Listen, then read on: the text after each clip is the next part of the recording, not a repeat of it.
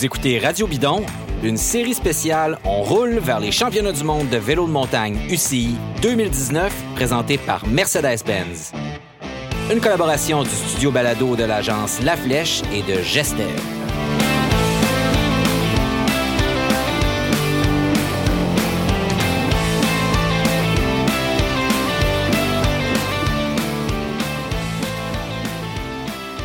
Au tout départ, moi, je me suis impliquée euh, dans le vélo de montagne avant même d'être une athlète comme bénévole ici au Mont-Sainte-Anne. Euh, j'ai ma mère qui m'a impliquée un petit peu là-dedans parce qu'elle était en charge des premiers, des premiers soins. Donc, elle nous a impliqués, mon frère, ma soeur et moi, dans, le, dans l'événement. Puis, j'ai eu la piqûre, j'ai regardé les athlètes, puis je me disais, moi, un jour, j'aimerais ça faire comme eux, être, être sur une course de vélo. Je faisais même pas de compétition de vélo à ce moment-là. Je faisais du vélo de montagne, mais tu sais, le vélo était un sport, de montagne était un sport quand même tout nouveau. En 91, c'est le, début du vélo de montagne. Donc, euh, j'en faisais pour le plaisir, mais ça m'a vraiment donné le goût de, m'y mettre plus, euh, plus à fond, puis d'essayer de faire comme les, personnes que je voyais sur le parcours. Vous avez reconnu la voix de Marie-Hélène Prémont, porte-parole des championnats du monde de vélo de montagne qui se tiendront au Mont-Sainte-Anne du 28 août au 1er septembre 2019. Quant à moi, je m'appelle David Desjardins. Je suis accompagné d'Emmanuel Moisan dans cette série de quatre balados où nous allons discuter de l'événement, ses épreuves, ceux qui y travaillent, mais aussi pour débuter de son histoire. Bonjour Emmanuel. Bonjour David. Alors, parce que, Emmanuel, il s'agit des troisièmes championnats mondiaux à se tenir ici au Mont-Sainte-Anne. Puis il y a une longue histoire avant ces championnats mondiaux-là qui méritent d'être racontés, puis c'est celle de Gestev, la compagnie qui organise l'événement. On les a, on a rencontré ses fondateurs. Euh, qu'est-ce qu'il y a derrière cette histoire-là? Qu'est-ce qui t'a marqué, toi, dans le, très long entretien dont on va diffuser là, une partie tantôt? Là? D'abord, c'est une, une belle histoire de, de, réussite entrepreneuriale euh, qui commence euh, bien avant la fondation de l'entreprise comme telle, au milieu des années 80. Le, sport du vélo de montagne en est assez balbutiement. Les, ce sont les, tout débuts euh, de ce sport-là. Euh, Patrice Drouin revient d'un voyage dans l'Ouest canadien où il s'initie au vélo de montagne, revient à Québec, découvre qu'il y a une petite communauté, commence à rouler avec ces gens-là. Sauve une boutique. Sauve une boutique sur la rue Saint-Paul. Euh, puis rapidement, là, euh, la pratique passe de, de, récréative à une volonté d'organiser quelques petites courses, quelques petites compétitions en Moi, je me souviens bien de cette époque-là. J'ai fait du vélo de montagne. Il a fondé l'AQVM à cette époque-là, qui était l'Association québécoise du vélo de montagne, qui fonctionnait en parallèle de la Fédération québécoise d'espace cycliste à, l'époque. Ça n'avait pas encore été avalé par la, la, FQSC. Puis il organisait des courses dans la région ici à l'époque. Je m'en souviens même en bas du versant nord à Québec, j'ai fait une course dans Exactement. C'était euh, des, des, des, événements euh, surtout locaux pour, euh, disons, jeter les bases là, de, de du volet compétitif du vélo de montagne là, euh, à, l'époque. Et puis, euh, tranquillement, pas vite, là, euh, à, mesure que, que, les quelques années passent vers le milieu des années 80, fin des années 80, finit par rencontrer Chantal Lachance, qui, qui s'adonne à être là sur les, les, sites de course et puis qui a du temps à donner, qui commence à, à épauler Patrice Drouin dans l'organisation de certaines courses. Qui, à l'époque, travaille au Château Mont-Saint-Anne. Travaille au Château Mont-Saint-Anne. Et puis, euh, rapidement, en collaborant ensemble, se rendent compte qu'ils ont des affinités, des talents complémentaires, qui forment une bonne équipe. Alors, ils se mettent à donner un petit peu plus de sérieux à, l'organisation de ces événements-là, développent une expertise qui est assez unique aussi à ce moment-là, puisque, puisque tout est à faire. Il n'y a, pas vraiment de réglementation encore. Euh, il n'y a rien de défini en termes de, longueur de parcours, le nombre de tours, etc., comment c'est chronométré, etc. Alors, ils jettent les bases d'une réglementation pour le circuit québécois. Parallèlement à ça, aux États-Unis, il y a la NORBA, qui est la National Off-Road Bicycle Association, qui organise un circuit de course aussi. National. National plus, exactement. Et puis, euh, vers la fin des années 80, euh, donc, euh, la Fédération internationale, qui est l'ancêtre de l'UCI, décide d'organiser les premiers championnats du monde de vélo de montagne, les attribue à la ville de Durango, au Colorado. Et puis, ils ont besoin de professionnaliser tout ça. Donc, ils ont besoin de règlements internationaux. Ils ont besoin d'asseoir des gens de divers pays autour d'une table pour dire, ben écoutez, comment est-ce qu'on organise ce sport-là? Écrire le livre. Écrire le livre des règlements, que tout le monde s'entende sur une façon de faire. Et puis, évidemment, les gens de, euh, de la Norba sont là. Euh, les gens de Gestev sont là parce qu'ils ont l'expertise d'organiser des courses. Et puis, il y a des, des Européens, etc. Donc, ils, forment ce qu'ils appellent le premier le collège des commissaires qui va écrire le règlement et puis qui va mettre en place les premiers championnats du monde de vélo de montagne à Durango, au Colorado, en 90. Donc, c'est ça, moi, moi c'est ce que j'ai retenu de peut-être le plus intéressant des débuts de cette histoire-là, qu'on ne va pas diffuser parce que c'est une très, très longue entrevue, comme je le disais tantôt, mais c'est que Gestev est là à la naissance du sport. Et là, là à l'époque, c'est un sport de, un peu de hippie, là, un peu, euh, tu sais, baba cool. Mais ils sont là dès le début. Ils écrivent le livre avec les grands acteurs fondateurs de ce sport-là.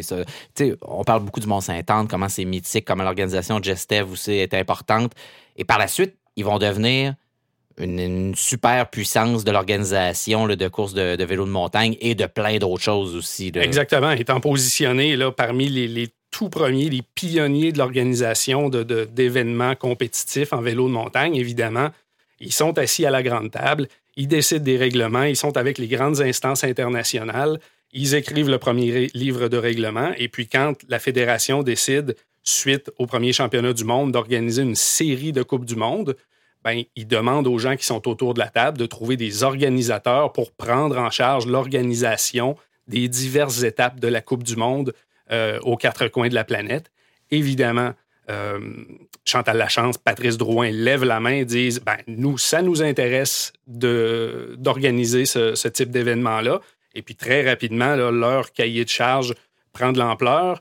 Euh, les deuxièmes championnats du monde sont organisés en Italie, puis les troisièmes en 92 reviennent en Amérique du Nord, sont organisés à Bromont et l'organisation de cet événement-là leur incombe, leur est attribuée, en plus d'avoir la première coupe, du Monde au Mont-Saint-Anne en 91. Alors, très rapidement, à ce moment-là, ils se trouvent euh, avec beaucoup de gros événements d'envergure à organiser, décident de faire le saut, de fonder l'entreprise, de laisser leurs emplois respectifs, de s'associer de fonder Gestev. Puis ça, c'est le, tout début de, de l'entreprise.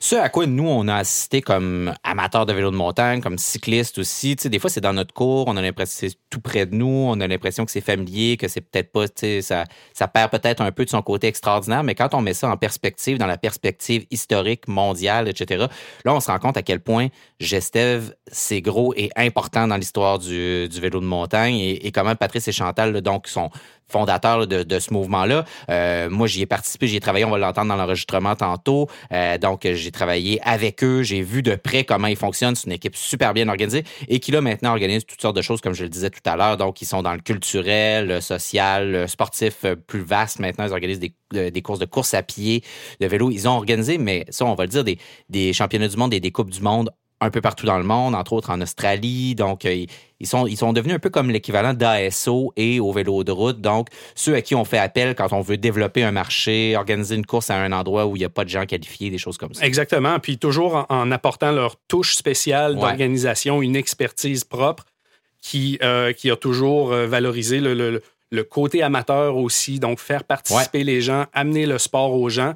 Et puis après ça, vous, tu l'as dit, David, ils ont, ils ont décliné leur succès de vélo de montagne dans d'autres sports. On l'a vu avec euh, le ski de fond. Oui, c'est euh, on l'a vu avec euh, le snowboard. Mm-hmm. On l'a vu avec le Jamboree, exactement. On l'a vu avec le Red Bull Crash Ice. On l'a mm-hmm. vu avec un paquet d'autres événements. puis bon, les fêtes de la Nouvelle-France, Némit, il y a plein, plein de trucs. Là. là, après ça, je disais que c'est un sport de hippie un peu, mais par la suite, le sport se professionnalise. Puis pour euh, la gang de Gestev, et c'est là qu'on commence à écouter l'entrevue qu'on a faite avec euh, Patrice euh, et Drouin et Chantal Lachance, toi et moi, au Château Mont-Saint-Anne il y a quelques jours. Le sport se professionnalise beaucoup et on est en 1998 et on est au moment des premiers championnats du monde qui ont lieu au Mont-Saint-Anne. Donc, à ce moment-là, il va y en avoir une autre édition en 2010 et ceux de cette année, donc la troisième en 2019. Mais on les écoute nous parler un peu, puis on discute avec eux de ces championnats du monde-là en 98, qu'est-ce qui se passe, puis on revient après ça.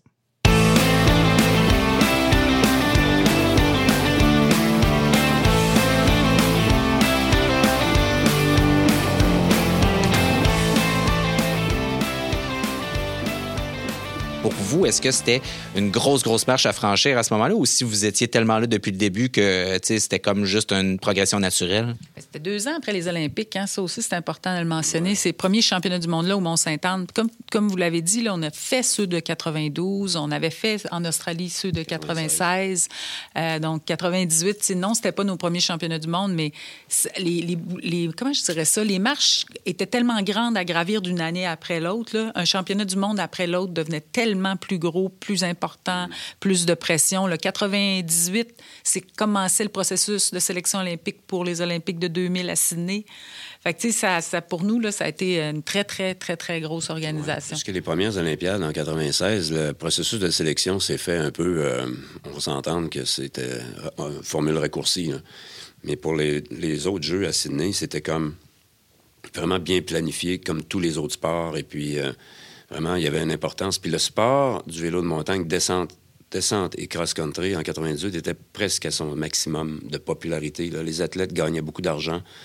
Les équipes étaient très, très, très développées avec euh, des, équipements puis des, lignes de vélo. C'était, puis là, la technologie du vélo en descente en cross-country est en, plein, en pleine expansion. Donc, on était dans des belles périodes où il y avait une belle période où il y avait beaucoup d'argent dans le sport.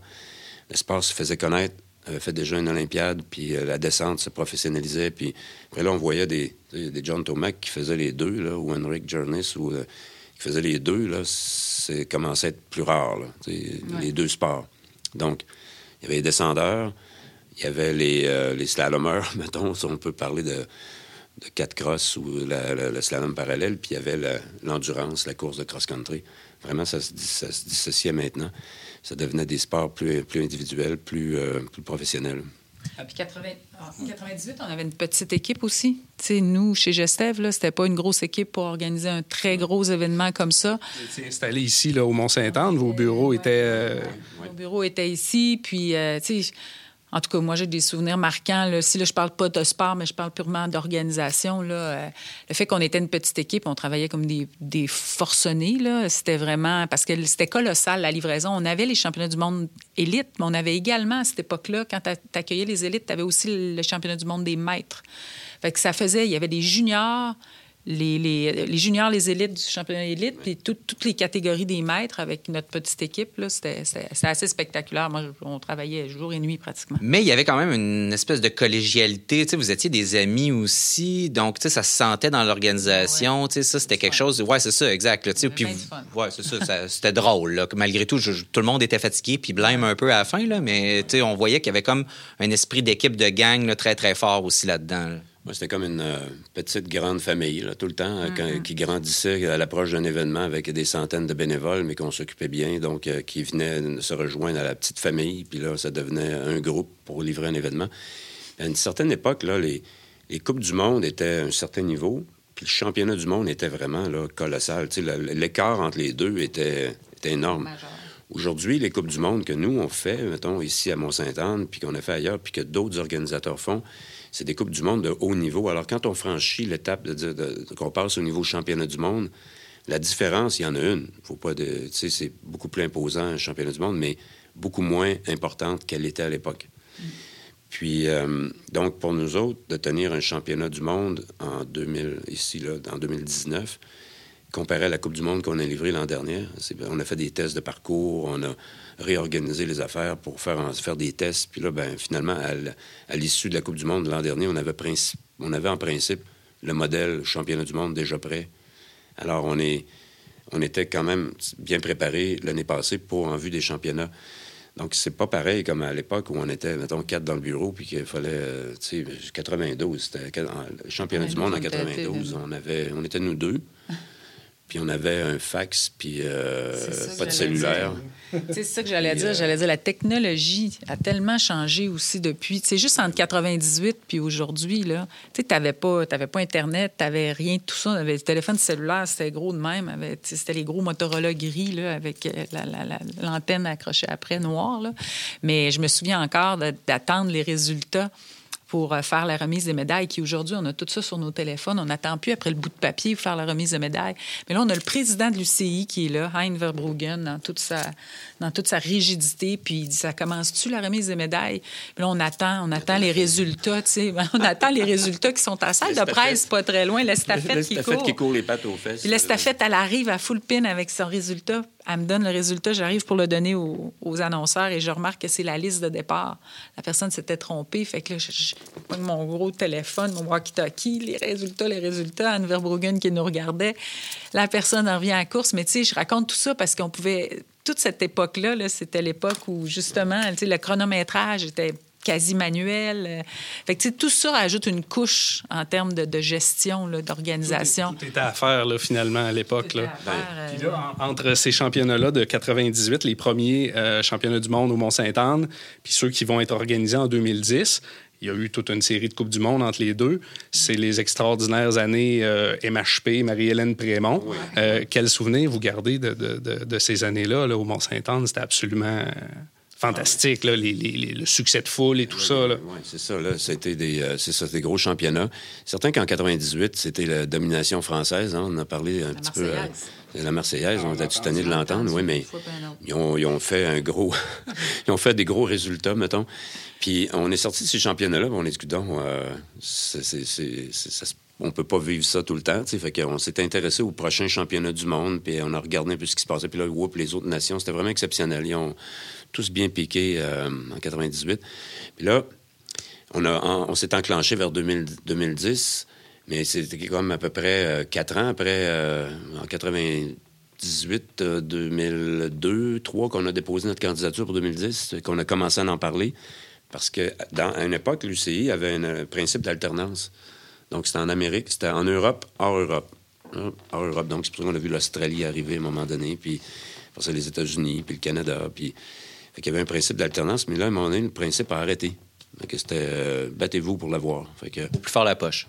C'est ça. Fait que là, il euh, fallait mettre notre nom euh, à un bon moment stratégique. Alors, on s'est pris de bonheur, puis là, on a réussi à aller chercher 2010. Puis, on était supposé avoir 2008 finalement, mais on a eu 2010 parce que 2008, c'était les célébrations du 400e anniversaire. On voulait faire quelque chose de vraiment spécial, puis on n'a pas eu la candidature, donc on s'est repris pour 2010. Il y a eu vraiment ça a été un autre beau championnat du monde. C'est vraiment. Euh, le monde voulait venir à Mont-Saint-Anne, puis euh, on, a vu, on a vu des athlètes euh, du passé venir faire leur tour, qui étaient impliqués dans, l'industrie du vélo, dans les équipes. C'était vraiment des beaux championnats. Je pense que 98 a été unique en soi parce que c'était comme l'apogée du sport à une époque où ça, montait en flèche. 2010, on était bien servis, on a eu des beaux championnats. Il y a eu des excellents résultats. Marie-Hélène Prémont, qui était, pour nous autres une révélation. On n'a jamais organisé une course en fonction d'un athlète. Parce que ça se peut pas, on peut pas timer. C'est comme notre course de ski de fond avec Alex Harvey. C'est pas, faut pas planifier que dans huit ans, Alex Harvey va être sur le podium, puis que, ah tiens, on va faire des Coupes du Monde de ski de fond. Ça marche pas de même. on a pris goût à faire du ski de fond parce qu'il y avait une niche pour nous en milieu urbain, puis on y a pensé, puis on est allé vers là. Puis ça a fait qu'Alex a piqué euh, dans sa carrière chez nous. Marie-Hélène, c'était pas prévu non plus. Là, ben, Marie-Hélène était, premièrement, en 98, était bénévole. Alors, euh, puis là, avec sa mère, puis euh, sa sœur, Caroline. Puis euh, c'est drôle parce que, bon, elle va, elle va, être, elle va agir à titre d'ambassadrice pour les championnats 2019. Puis elle racontait aux médias l'autre fois, justement, tu sais, qu'elle était là comme bénévole, elle regardait les coureurs, elle était dans une zone de ravitaillement. Elle s'est dit, coudon, euh, je trouve ça le fun, je vais m'acheter un vélo. C'est acheté un vélo. Puis là, ben, c'est là qu'en 2004, elle a gagné sa médaille à Athènes. Mais, tu sais, entre-temps, de 98 à 2004, elle a passé par les petites Coupes du Québec. Après ça, des championnats canadiens. Puis blablabla. Puis évidemment, les grandes années de 2004 à 2010. Là. Ça a été effectivement les années Marie-Hélène Prémont. Elle a gagné. Au Mont-Saint-Anne. Ah, Mont-Saint-Anne. Elle a été une des seules athlètes à avoir été sur le podium de Coupe du Monde et Championnat du Monde dans une même année. Je ne me rappelle plus, je pense que c'est 2007. Elle a fait tous les podiums de Coupe du Monde du circuit euh, mondial. Fait que, ça a été vraiment une très, très grande athlète. Puis les foules, monstres ici au Mont-Saint-Anne, euh, les ah pancartes, les, les, les, visages peinturés, euh, la, grosse affaire. oui, la grosse affaire, certain. On a eu, puis en cross-country. Puis on a eu des athlètes canadiens en vélo de montagne qui ont été bien connus puis qui est aussi bien supportés par la foule. On a été vraiment bien choyés, mais c'est ça, c'est des circonstances qui, qui s'adonnent comme ça. Là. On ne peut pas planifier ça. C'est comme, euh, je pense que c'est la longévité, la patience, puis notre, euh, de juste rester euh, focusé puis continuer qui fait qu'on développe ces athlètes-là localement, puis que on va les voir arriver à un moment donné à la ligne de départ ou à la ligne d'arrivée euh, sur le podium. ça donne, un, ça donne un sens à notre métier aussi, de dire tu organises des événements parce que tu gagnes ta vie, puis c'est le fun d'organiser des événements. On a du plaisir, c'est une chose. Mais je pense qu'une de, nos grandes, de notre grande fierté, c'est que ces événements-là servent souvent de tremplin au développement de nos athlètes. On disait à quel point c'est important pour nous le développement, nos petites courses pour enfants, de, de voir les, ces jeunes-là grandir puis accéder à des, des niveaux de compétition supérieurs.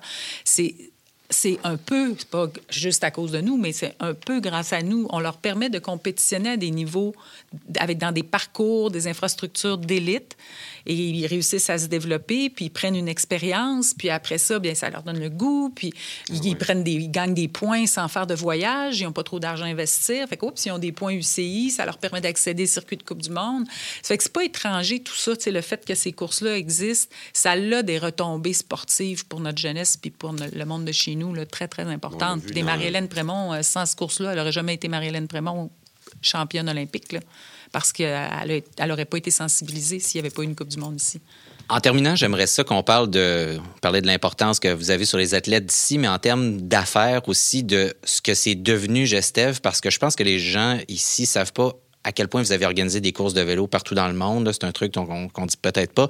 Euh, tantôt, je disais que avant qu'on rentre en onde, qu'on fasse enregistrement, je faisais des comparaisons avec ASO euh, en France. Donc, euh, parce que vous êtes devenu, avec le temps, une immense organisation. Bon, on comprend de ce que Patrice nous a dit au début, que vous étiez là, donc dès le départ du sport, dès le début du sport, mais à un moment donné, vous êtes devenu une espèce d'incontournable. Vous organisiez quel pourcentage, quelle portion du calendrier là, au maximum de ce que vous faisiez? Au début, euh, fin 90, début 2000, on faisait presque 50% du calendrier.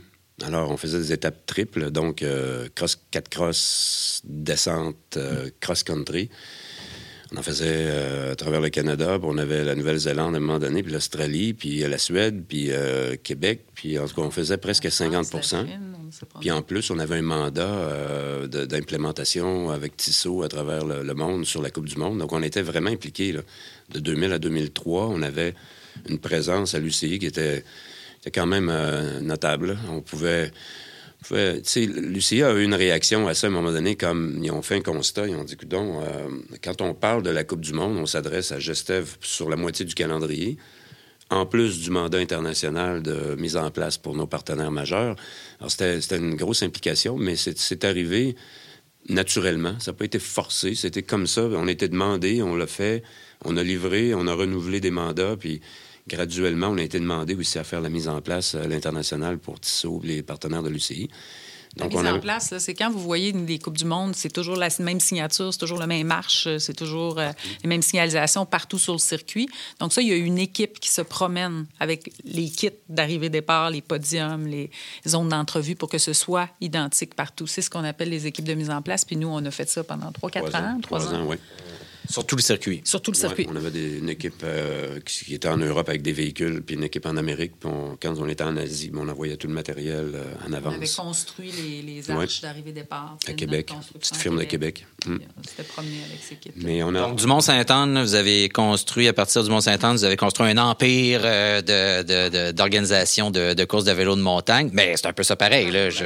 Ben, on a développé une expertise organisationnelle avec le sport du vélo de montagne qu'on a transféré dans le milieu culturel avec les fêtes de la Nouvelle-France, qu'on a tourné, qui est très différent, on s'entend. Puis après ça, avec le snowboard, le surf des neiges, le ski de fond, euh, d'autres sports qu'on a organisés euh, à travers la natation, puis la boxe, puis toutes sortes de trucs qu'on a fait. Mais ça, on, a appris du sport du vélo de montagne beaucoup. Puis quand on s'est impliqué avec d'autres organisations, ben, on a toujours appris aussi à l'extérieur. quand on va faire un événement en Australie, c'est pas vrai qu'on arrive et on leur montre tout. Ils savent quelque chose aussi. Donc, il y a un échange on grandit à chaque événement, puis on revient avec... Euh, parce qu'on a été challengé par différents trucs. quand on parle de faire une Coupe du Monde dans la jungle, en Australie, dans Cairns, quand même euh, quelque chose, il faut construire les routes, il faut construire le, service en bas de la piste. Alors, puis s'il n'y en avait pas une pareille. Alors, c'était... On était toujours challengé par tout ça, mis à défi, puis on a appris tout le temps qu'on revenait Puis notre événement allait être meilleur. Alors, c'était tout le temps ça. C'est un, heureux mélange. C'est le fun de contribuer à des succès ailleurs aussi. C'est un partage, de, d'essais qu'on a fait, qui ont bien marché. Bien, on, a on a pris ce petit bout-là, puis on l'a amené ailleurs. Puis ailleurs, oui, dans le vélo de montagne, mais on l'a aussi amené latéralement dans d'autres sports. Puis ça me fait penser, la course à pied. Vous savez que maintenant, on, a acheté le, circuit courir à Québec, qui s'appelle maintenant Je cours Québec. Puis on se fait souvent parler par les coureurs de la touche gestève qui est complètement différente, c'est qu'on a justement, on a amené des trucs du vélo de montagne dans la course à pied. Par exemple, les départs de course. Vous connaissez les, départs de course, en tout cas au Mont-Saint-Anne, avec les années, on a amené beaucoup de, de, comment dire, de, un peu de show business là-dedans, là, de faire euh, une minute de silence avant, de mettre une grosse musique rock quand ça partait au coup de départ, puis la, musique en amont qui était plus protocolaire à l'appel des coureurs. Bien, on a amené ça à la course à pied. Ça n'existait pas. La course à pied, euh, le monde c'est un coup de fusil, ils sont partis. Mais nous, on amène la musique protocolaire, le truc de silence, les battements de cœur, puis la grosse musique au départ. Tu sais, les athlètes apprécient vraiment ça, mais pour nous autres, c'est comme un autre jour à organiser un événement. C'est dans votre ADN d'organisateur. Maintenant, euh, troisième championnat du monde euh, cette année organisé là, au Mont-Saint-Anne 2019. Euh, on a parlé de l'évolution des vélos technologiques, les parcours, etc. Cette année s'ajoute la composante là, des championnats de, de, vélo à assistance électrique, qui, qui, qui, est une première, encore une fois, là, à l'échelle mondiale. comment vous entrevoyez ce, cette composante-là des championnats? Ben, on, nous a, euh, on nous a abordé sur le sujet il y a pas, même pas un an. Là. On était à Lenzerheide euh, au championnat du monde en Suisse faire les représentations des prochains championnats du monde. Donc, on était là, moi, le président Yves Blouin, puis il y avait une réunion UCI auquel on a assisté. Puis là, à un moment donné, on s'est, fait aborder par le président de l'UCI qui nous a demandé, il nous a parlé du mountain bike électrique qui se développait en France, puis euh, qui avait un intérêt de, vite saisir l'opportunité. Puis pour lui, saisir l'opportunité, c'était de tenir les premiers mondiaux de e-mountain bike en 2019. Puis là, ben, c'était chez nous. Alors, il aurait pu le faire ailleurs, mais il a dit on fait confiance, pourriez-vous l'organiser, l'ajouter au programme? Alors, on lui a demandé un petit peu de temps pour réfléchir parce qu'il n'y avait aucune balise. C'est comme, on ajoute un événement, mais c'est quoi? on le fait comment? Et puis, quel jour? Puis, c'est à quelle ampleur? Puis, alors. Euh, ouais. Il n'y avait pas grand-chose d'écrit. Alors, on s'est pas Comme l'histoire qui se répète. Oui, c'est ça, un peu. un peu. Fait que là, OK, on va être le banc d'essai. Fait que là, on a dit, OK, on va, on va faire un parcours qui va être euh, le plus juste possible pour tout le monde, puis qui va mettre à l'épreuve le pilotage, la batterie, euh, le vélo, euh, spectaculaire, mais pas axé là-dessus. C'est pas là, on mettra, il n'y aura pas beaucoup de monde tout le tour du parcours parce qu'on fait un parcours plus long. Alors, on a accepté de le faire. On leur a déposé un format de parcours, puis de course, puis on s'est entendu, puis ça va avoir lieu. Maintenant, je pense que c'est un sport qui va gravir, qui, va, se développer sur, le plan récréatif, c'est certain. Les courses d'endurance de longue distance, les raids, tout ça, les marathons. Je pense qu'il y, a une, euh, course de longue distance. Je pense qu'il va y avoir un, un envolé de ce sport-là dans les prochaines années extraordinaire. En Europe, c'est beaucoup plus développé. Même à Lenzerheide, en Suisse, où on était, c'était, c'était partout les vélos électriques. Ici, on n'en voit pas beaucoup encore. Commence, par exemple. ouais, même dans, les sentiers, sur la route, là, ça commence à être là pas mal, de plus en plus. Mais c'est, on s'entend que comparativement à l'Europe et l'Asie, on est pas mal en retard ici. Ça va venir, je suis certain. Ben, Chantal, Patrice, merci beaucoup. Alors, à mon nom et celui d'Emmanuel, on vous remercie pour euh, ce que vous faites avec euh, le vélo de montagne ici euh, au Mont-Saint-Anne et partout dans le monde depuis les tout débuts. Puis bonne troisième. Toi, ça va être ta dernière. Oui ta dernier championnat du monde. Donc, euh, bon, troisième championnat du monde et dernier pour toi, Patrice, qui tu prends ta retraite. Hein. je m'inscrive dans les maîtres dans le futur, là, on verra. Comme participant. D'ailleurs, les maîtres, c'est un retour, ça aussi, les maîtres au championnat, du monde. parce que depuis 98, où je disais tout à l'heure qu'on avait été bien occupé avec ça, il y a eu les, les maîtres n'avaient plus lieu jamais en même temps que les élites parce que c'était trop, l'organisation était rendue trop grosse, puis les, les gens n'étaient pas capables de livrer ça. Mais là, 2019, euh, ils ont décidé de nous faire le cadeau de, de ramener ça sur nos épaules, cette organisation-là. Fait que, allez-vous vous inscrire, les gars? C'est 30 ans et plus. Je pense que vous vous qualifiez. Moi, je suis inscrit au Red Vélo Mag, là.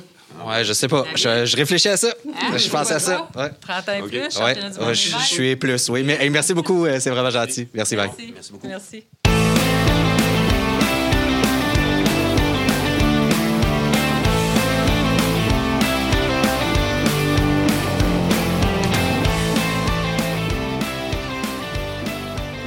Vraiment une entrevue très, très intéressante. Euh, on, a parlé de l'organisation, donc, de la transformation du sport, euh, comment euh, cette organisation-là, qui est aux commandes des, mondiaux, là, est devenue importante dans le monde du vélo de montagne.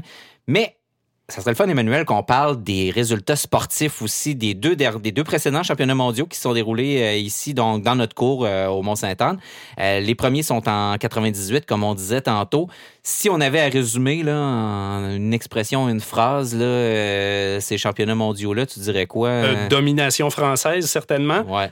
Les, les, championnats du monde de 98 sont organisés du 14 au 20 septembre. Il y a neuf épreuves qui sont présentées, cinq en cross-country, quatre en downhill. Donc, élite, hommes et femmes, espoir chez les hommes, puis junior, hommes et femmes en cross-country, puis descente, hommes-femmes et descente, hommes-femmes, junior. Donc, neuf épreuves. Les Français en ont raflé huit sur neuf. Et euh, la seule qui leur a échappé, c'est la descente junior féminine qui est allée à la Suissesse Sari Jorgensen. Sinon, si on regarde le tableau des résultats très rapidement, élite homme, Christophe Dupoué qui l'a emporté mhm. devant euh, Jérôme Chiotti et le Belge Philippe Méraguet.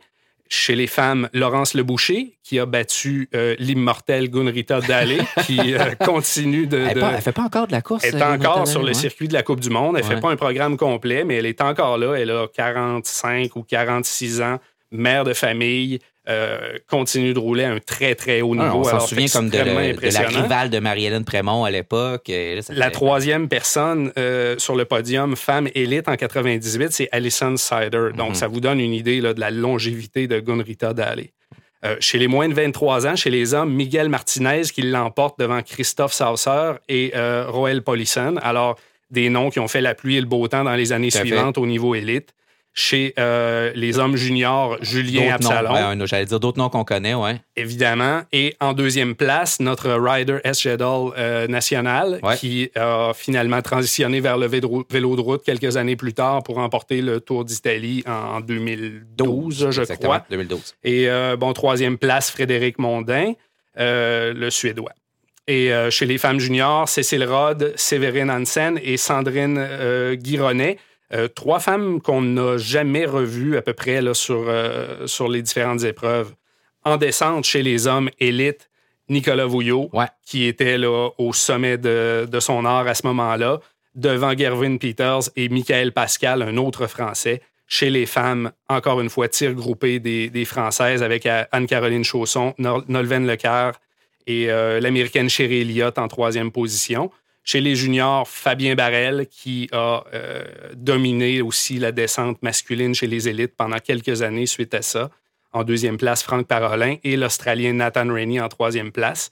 Et puis chez les femmes juniors, on l'a dit tout à l'heure, Sari Jorgensen qui a privé euh, la France d'un tableau parfait au niveau des médailles d'or, qui a devancé une Française, justement, Sabrina Jonnier, et euh, une Allemande, Johanna Rubel-Tott par quand même, par, je regarde les temps, là, par 12 secondes là, sur la descente, quand même, là, Sari Jorgensen, elle avait fait une solide performance. Absolument.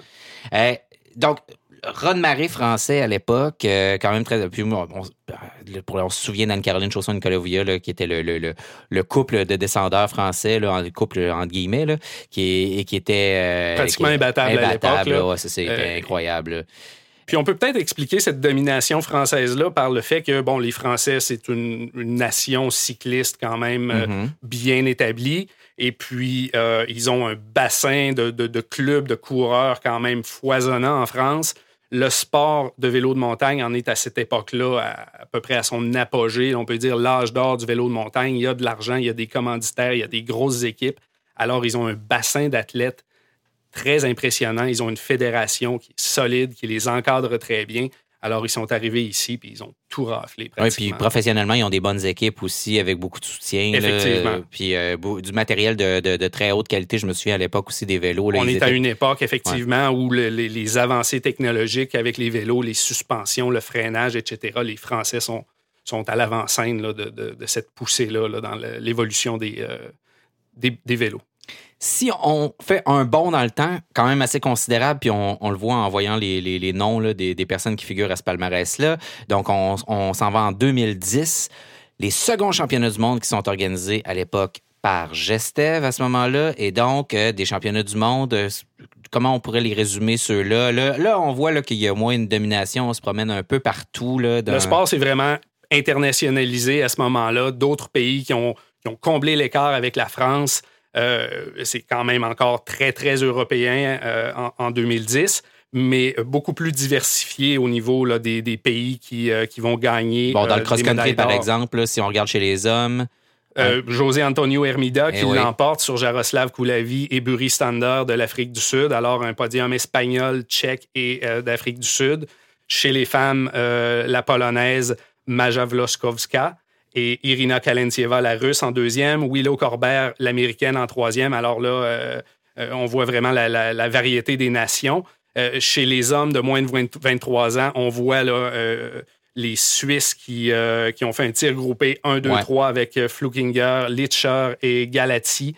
Euh, alors, ça laissait présager les, très grandes années suisses qui allaient suivre au niveau du cross-country, surtout chez les hommes.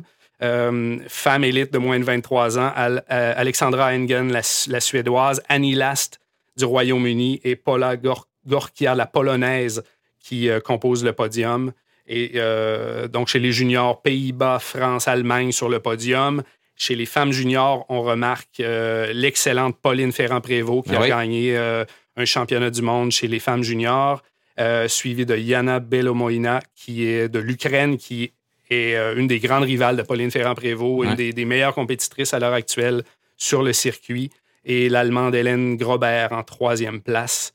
Et une nouveauté à, cette, à ce moment-là, euh, c'est l'introduction du relais mixte aussi dans les épreuves euh, de championnat du monde qui ont été emportées par la Suisse, suivies de l'Allemagne et de la République tchèque.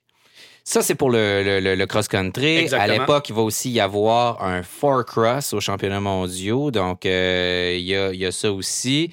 Euh, là, ça fait. Est-ce que ça, ça fait encore partie des championnats mondiaux, le, four cross? Et je ne crois pas, non. C'est, euh, ça a été hein. retiré. Il reste quelques épreuves de, niveau Coupe du Monde, par-ci, par-là, qui sont greffées à la Coupe du Monde, mais J'ai pas vu ça ce n'est plus une épreuve là, de sanctionnée par les championnats du monde. Je crois qu'il n'y avait pas assez de profondeur en termes de représentativité des nations, etc. Par contre, quand on regarde les noms de ceux qui sont euh, parmi les, gagnants là, des, euh, des, championnats mondiaux en descente, c'est des noms dont on se souvient très bien. Il y en a qui sont encore euh, pas très loin. Donc, si on regarde, par exemple, la médaille d'or chez les hommes. Chez les hommes, l'Australien Sam Hill qui l'a emporté devant le regretté Canadien Steve Smith en deuxième place qui avait vraiment électrisé la foule au Mont-Saint-Anne. Mm-hmm. J'en ai un, vif souvenir et en troisième place, l'éternel Greg Minard, qui est, encore au sommet des, des, classements de nos jours. Chez les femmes, euh, la Britannique Tracy Mosley, qui a devancé Sabrina Jonier, la Française. Ces deux-là se sont livrés une bataille de tous les instants, tout au long de leur carrière. C'était une rivalité là, incroyable avec la Française Emeline Rago en troisième place. Chez les hommes juniors, Troy Brosnan, l'Australien, qui est maintenant rendu dans le top 5 mondial, alors avait remporté le championnat du monde junior devant l'Américain Nico Mullally et le Britannique Lewis Buchanan. Alors, euh, c'est ces trois athlètes qu'on voit encore régulièrement sur les classements. Et euh, les femmes juniors, une belle surprise, une médaille d'or canadienne avec Lauren Rosser, qui avait battu Fanny Lombard et la Française Julie Berthaud pour donner au Canada une médaille d'or euh, en sol canadien au championnat du monde de 2010. C'est quand même euh, intéressant de voir, de revenir en arrière comme ça, de voir l'évolution des noms, ceux qui étaient là, il y a ceux qui sont encore là. Il y en a qui étaient là. Bon, on parlait de Gun Ritadal tantôt, euh, qui était là en, en 98, et qui fait encore de la course aujourd'hui. Exactement. Puis dans les autres résultats notables des championnats de 2010, Catherine Penroll avait pris le quatrième rang chez ah, ben les élites femmes en cross-country. Et la toute jeune à l'époque, Émilie Batty, avait pris le cinquième rang chez les femmes espoirs en 2010. Alors, deux athlètes là, euh, qui ont. Euh, qui ont euh, ben, connu une super carrière. Connu une super carrière. Là, et dans la lignée des, des, des grandes dames du cross-country canadien, après les Alison Sidor, Marie-Hélène Prémont, Catherine Pendrell et Emily Batty, ont, définitivement là, laissé leur marque sur le circuit. OK. Là, ça, c'était les résultats de ces deux années-là. On va, on attend évidemment impatiemment euh, ceux de 2019. On va aller voir ça. C'est toujours un événement euh, particulier, extraordinaire. Donc, un événement auquel les gens de Québec euh, s'identifient, se déplacent. La proximité du Mont-Saint-Anne fait que c'est un lieu unique. Ça fait partie des sujets dont on va traiter au cours de nos trois prochains épisodes, Emmanuel. Donc, un épisode, il y, en, aura un sur un peu le, côté fête, tu sais, tout ça, le côté festif de cet événement-là qui est particulier. Tu parlais tantôt de la touche Gestev. Exactement. Donc, euh, toujours euh, enrober leurs événements sportifs d'un volet culturel, d'un volet social, d'animation, de courses pour enfants, etc. Alors, on va, on va vraiment analyser qu'est-ce qui fait la signature euh, de, de, Gestev dans ces grands événements, ces grands rendez-vous-là, qui fait en sorte que ce sont des succès populaires là, année après année. Et l'autre raison pour laquelle c'est un succès populaire, c'est parce qu'il y a des activités amateurs. Cette année, aux mondiaux, des professionnels se greffent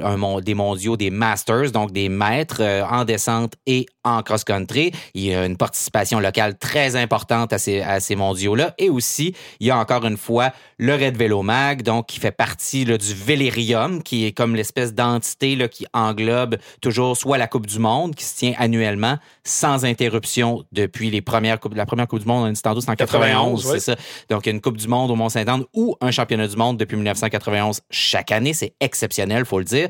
Et donc, il y a toujours de ces épreuves-là. Et Emmanuel, dans le prochain épisode, tel, euh, tel Jean Leloup qui part enregistrer des chansons dans le bois avec son enregistreuse, t'es parti dans le bois au Mont-Saint-Anne et euh, tu vas partir dans le bois, en fait, au Mont-Saint-Anne et tu vas rencontrer des gens qui vont faire ces courses-là et aussi des gens qui travaillent sur ces parcours-là, donc les parcours dont on parle des épreuves participatives. Exactement. Donc, le volet amateur de euh, des championnats du monde, on va parler des parcours, on va parler de, à certains athlètes là, qui sont en préparation pour ces grands rendez-vous-là, soit les championnats du monde des maîtres en cross-country ou en descente, ou Red Vélo Mag, l'enduro, etc. Comment ils vivent la préparation de ça, euh, comment ils abordent le parcours, etc. Donc, euh, ça va être très, très intéressant. Ben oui, sans doute notre prochain épisode. Donc, euh, alors, merci à toutes et tous d'avoir écouté celui-ci, le premier d'une série de quatre, une série spéciale. Donc, on roule vers les championnats du monde de vélo de montagne UCI, présenté par Mercedes.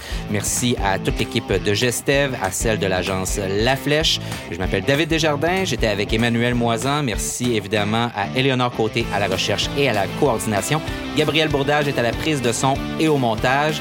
Merci de nous télécharger sur les différentes plateformes, de nous suivre sur les réseaux sociaux et ne manquez pas notre prochain épisode de la série spéciale sur les championnats du monde.